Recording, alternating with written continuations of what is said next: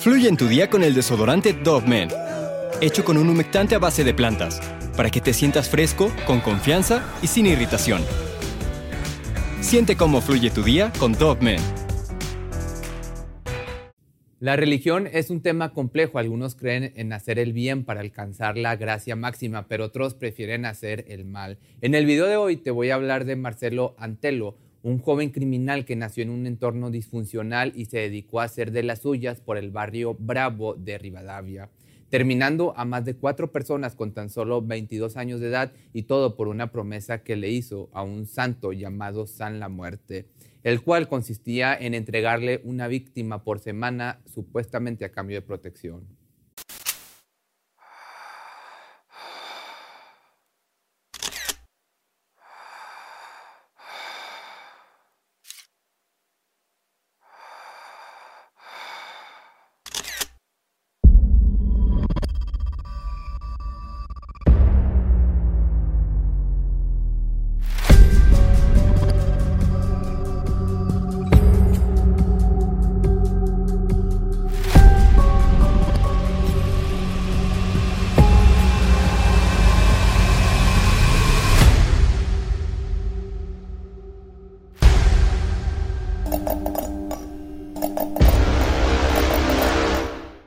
Cuando Escurra estaba siendo atacado a punta de pistola, prefirió perder la vida antes de perder cada una de sus pertenencias. Antelo le disparó a quemarropa en el pecho con una 9 milímetros. Aunque se tienen ciertos datos del crimen en cuestión, es imposible precisar o saber qué tan desesperado por la abstinencia estaba el estudiante de filosofía Rodrigo Escurra, de 27 años. Esa noche había decidido aventurarse la madrugada del domingo 11 de abril del año 2010 en uno de los barrios más peligrosos de la Argentina llamado Barrio Rivadavia, cerca del porteño cementerio del Bajo Flores. Así, pedaleando en una bicicleta nueva y llamativa, el joven se abrió paso por las oscuras calles mientras portaba un celular y su billetera con un buen dinero para comprar su vicio, y solamente le faltó un cartelón en la frente que dijera róbame pero se sabe con certeza que logró comprar la dosis que buscaba el mugrero, pero que al regresar a su domicilio,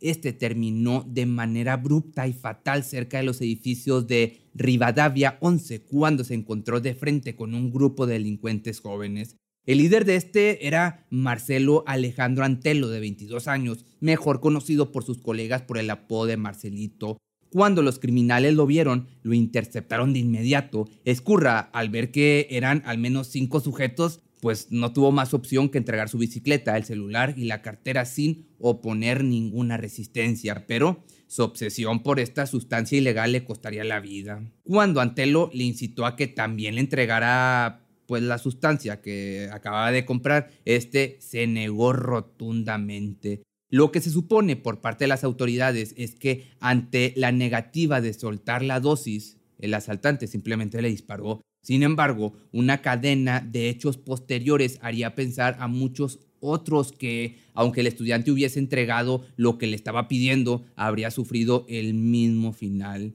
La primera pista fue que el asesino de Rodrigo Escurra en realidad sería el inicio de una serie de sucesos de entre 4 y 6, todos estos crímenes perpetrados por Antelo en un lapso de 5 meses en cumplimiento de lo que los oficiales llamaron un pacto con la San la Muerte.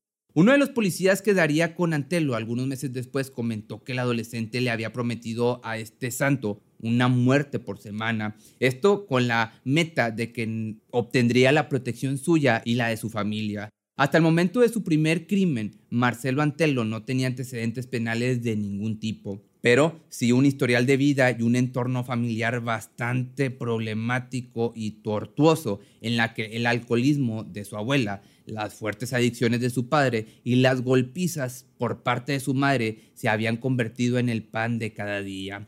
Para ya principios del año 2010, cuando ya tenía 22 años, Marcelito, en una de sus excursiones delictivas, fue interceptado por un oficial de la comisaría 38 cuando éste se encontraba patrullando en coche. Esto hizo que se le iniciara una causa por encubrimiento, pero ante la falta de pruebas fue puesto en libertad ese mismo día.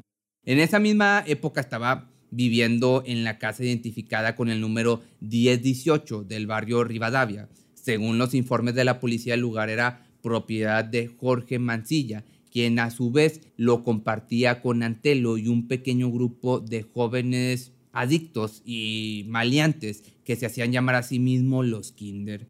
Por razones que jamás pudieron ser esclarecidas, Antelo tuvo problemas fuertes con el propietario del domicilio y otro de los inquilinos, por lo que lo sacaron a la fuerza, pero antes de irse decidió vengarse, pues ya te imaginarás cómo, de la peor manera posible.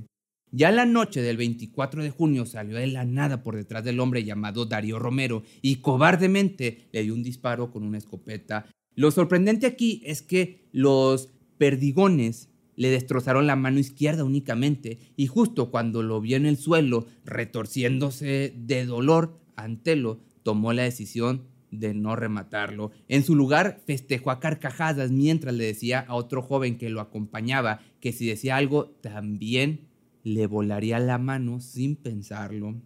Ya pasando a otro día, el 2 de agosto, ahora empezó a planear la segunda parte de su venganza, la cual sería todavía peor. A eso de las 2 de la madrugada, cuando el joven llegó a la casa del 10-18, le gritó a su víctima, Jorge, sal, que tengo ganas de matarte. Al ver que no obtenía ningún tipo de respuesta, recargó su arma y disparó hasta terminarse todas las balas. Cuando el coraje se le pasó, simplemente se alejó del domicilio así sin más ni menos.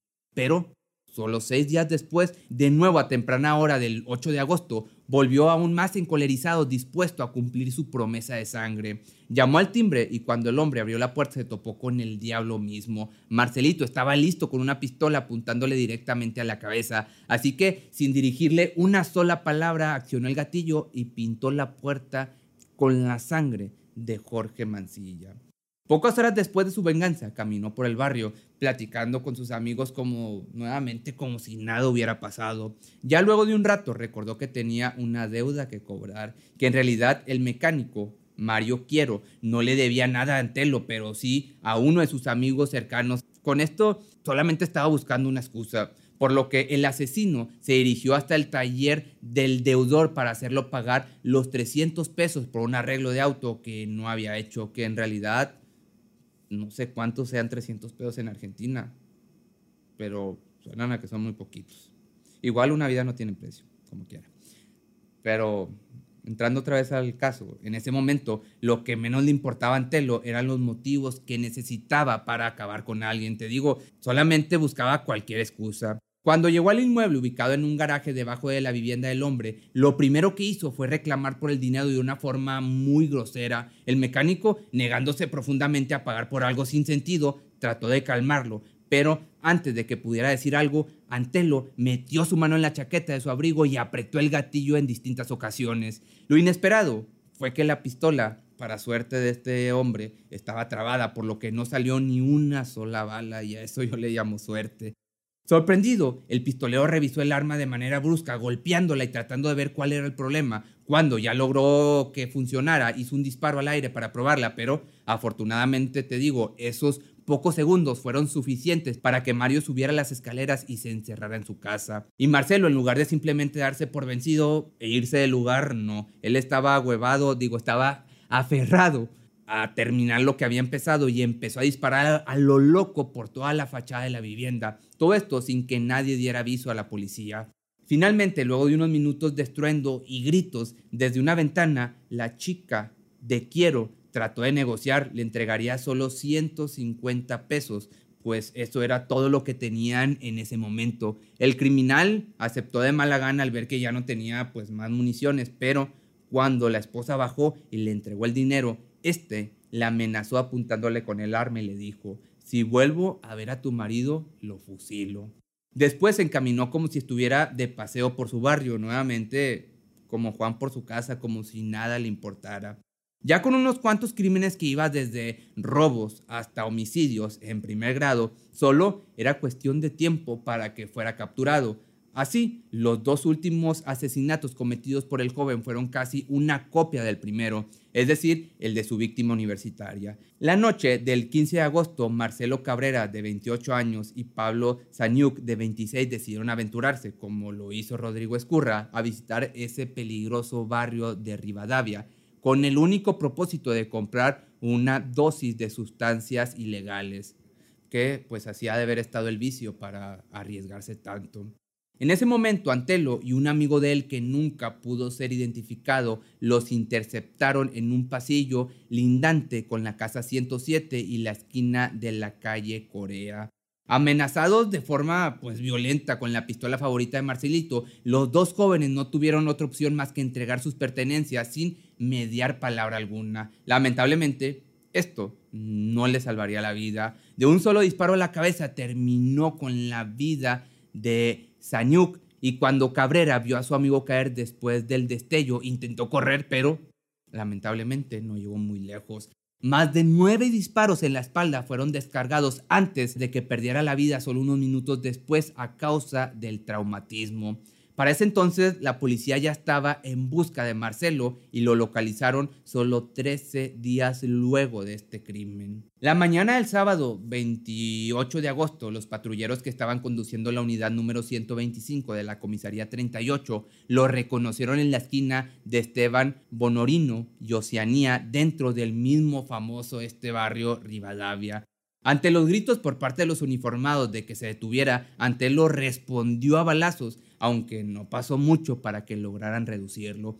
El arma que portaba, junto con dos cargadores completos de calibre 9 milímetros, era una pistola con un número de serie y un escudo de la Policía Federal. Más tarde se pudo corroborar que se le había hurtado a un oficial el 26 de marzo, apenas unos meses atrás, pero lo más importante fue que descubrió que las municiones concordaban con el arma homicida usada en los crímenes de Escurra, Mancilla, Cabrera y Saniuk. Las primeras investigaciones arrojaron que al parecer todos los hechos tenían relación con una promesa hecha con una entidad metafísica. Algunos de los familiares confesaron a la policía que el joven tenía una cierta, o no cierta, una completa devoción un tanto enfermiza con un santo de nombre San la Muerte y que había hecho un juramento a cambio de su protección.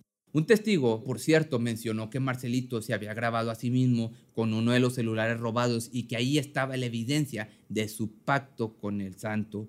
Y aunque el celular nunca pudo ser reencontrado, se confirmó que Antelo había prometido entregarle a la Santa Muerte o a la San la Muerte una persona por semana. Según uno de los testimonios más confiables de un familiar del criminal que solo quiso identificarse como Jorge, mencionó lo siguiente. Algunas cosas que se dicen son verdaderas, otras no. No lo veía muy seguido porque yo trabajo todo el día. Lo que puedo decir es que él se metió primero con los evangelistas y estaba todo bien. Después, no sé.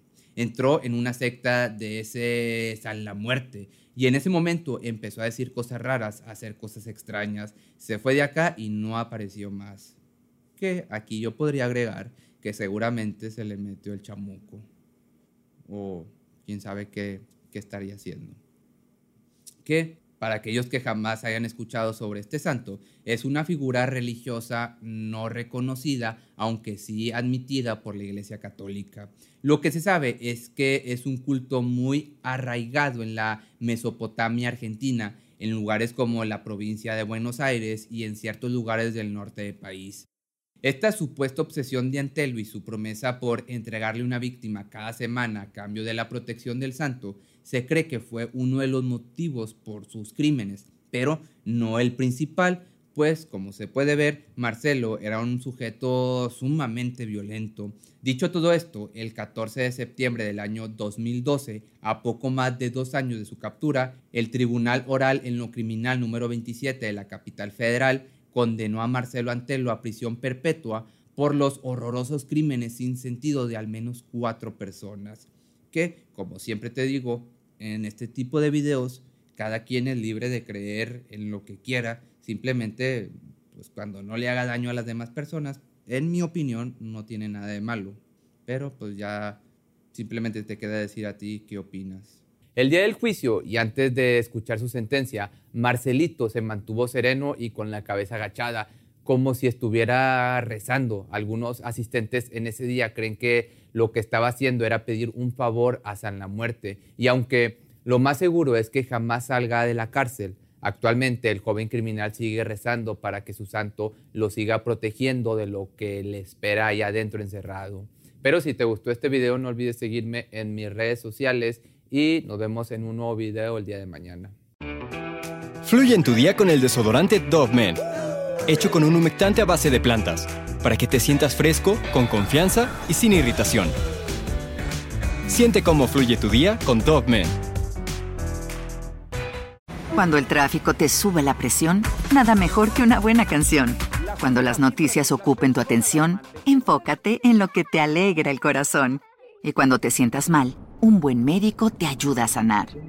Sabemos que mantener tu salud es tu prioridad, también es la nuestra en Kaiser Permanente, donde trabajamos juntos para cuidar de todo lo que tú eres. Kaiser Permanente, para todo lo que tú eres. Kaiser Foundation Health Plan of the Mid-Atlantic Stay Inc., 2101 East Jefferson Street, Rockville, Maryland 20852.